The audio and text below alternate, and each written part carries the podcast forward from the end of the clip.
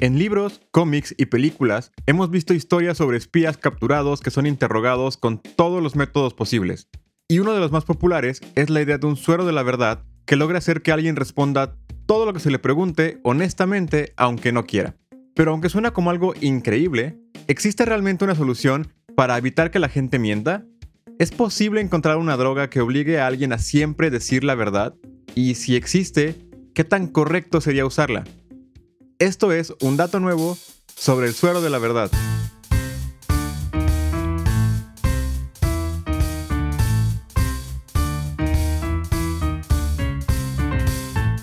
El deseo de un suero de la verdad no es nada nuevo, y tampoco lo son los intentos de encontrarlo.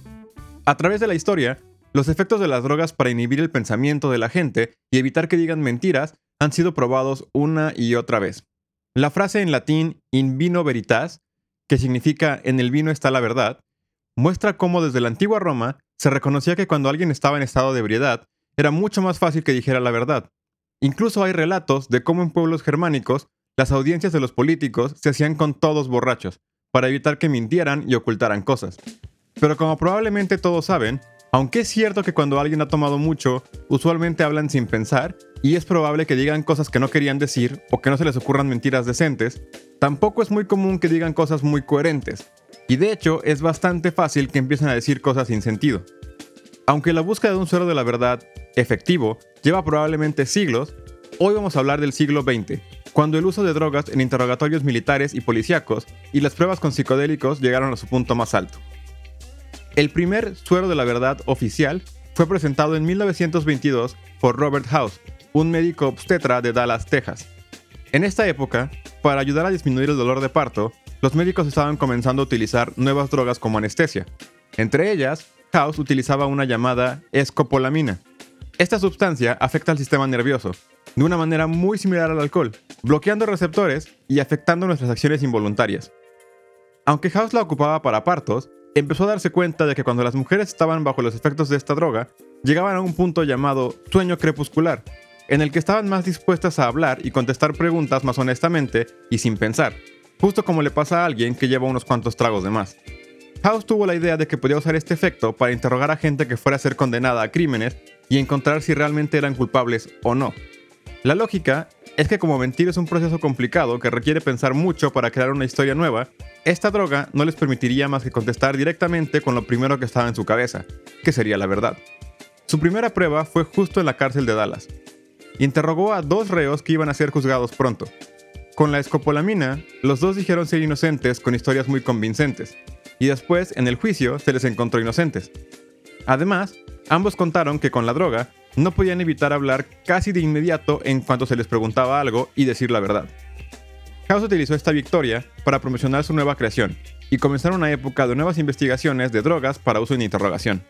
Aunque él vio estas drogas como una solución para evitar no solo acusaciones falsas, sino también la brutalidad policíaca, haciendo que no fuera necesaria ninguna especie de intimidación o violencia, porque sería muy simple solo administrar la droga y esperar a que la persona confesara sola.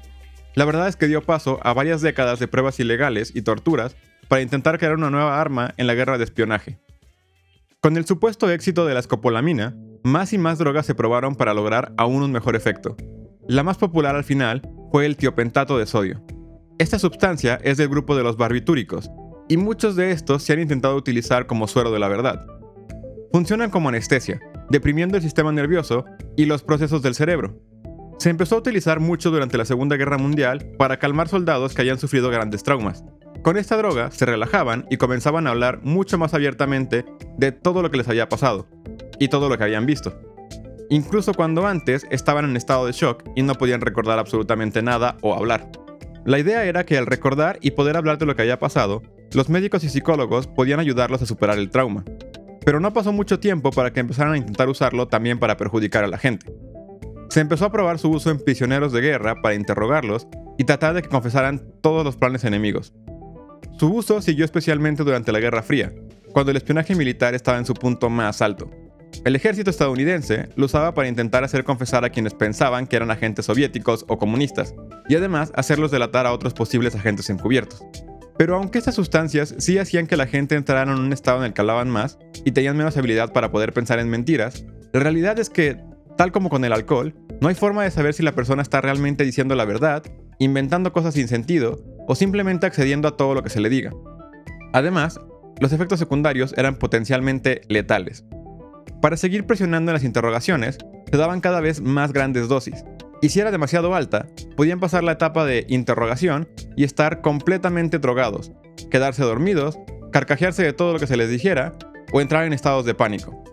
Y si aún así se les daba una dosis aún más alta, estas drogas son letales.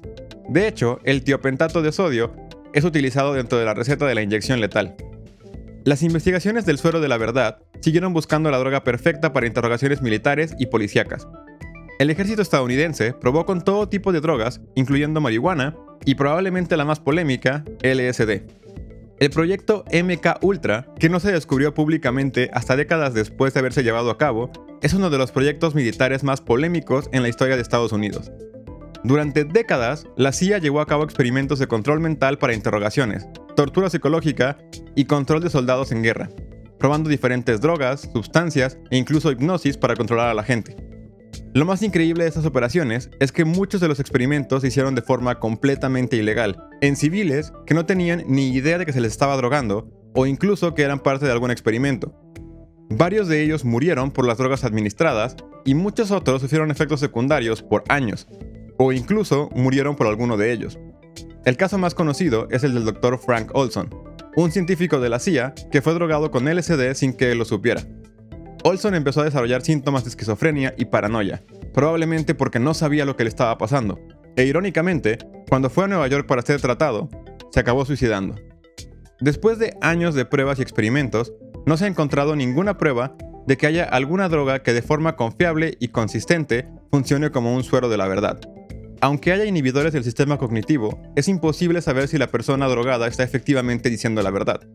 Tal como con otros métodos, como las pruebas con detector de mentiras, la persona interrogada puede estar sugestionada por muchos otros factores, como nervios y miedo, o estar muy bien entrenada para no confesar la verdad, o simplemente de verdad creer que algo que es falso es cierto.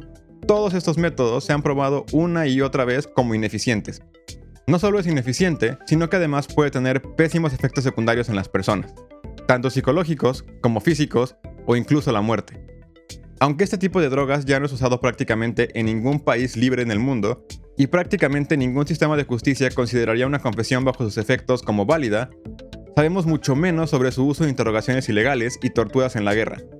Su uso en prisioneros de guerra está prohibido, pero también sabemos que los casos de crímenes de guerra no son nada raros.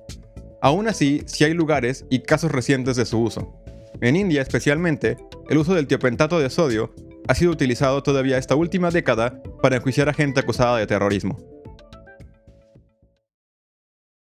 Eso es todo por hoy. Si les pareció interesante, consideren compartirlo y suscribirse.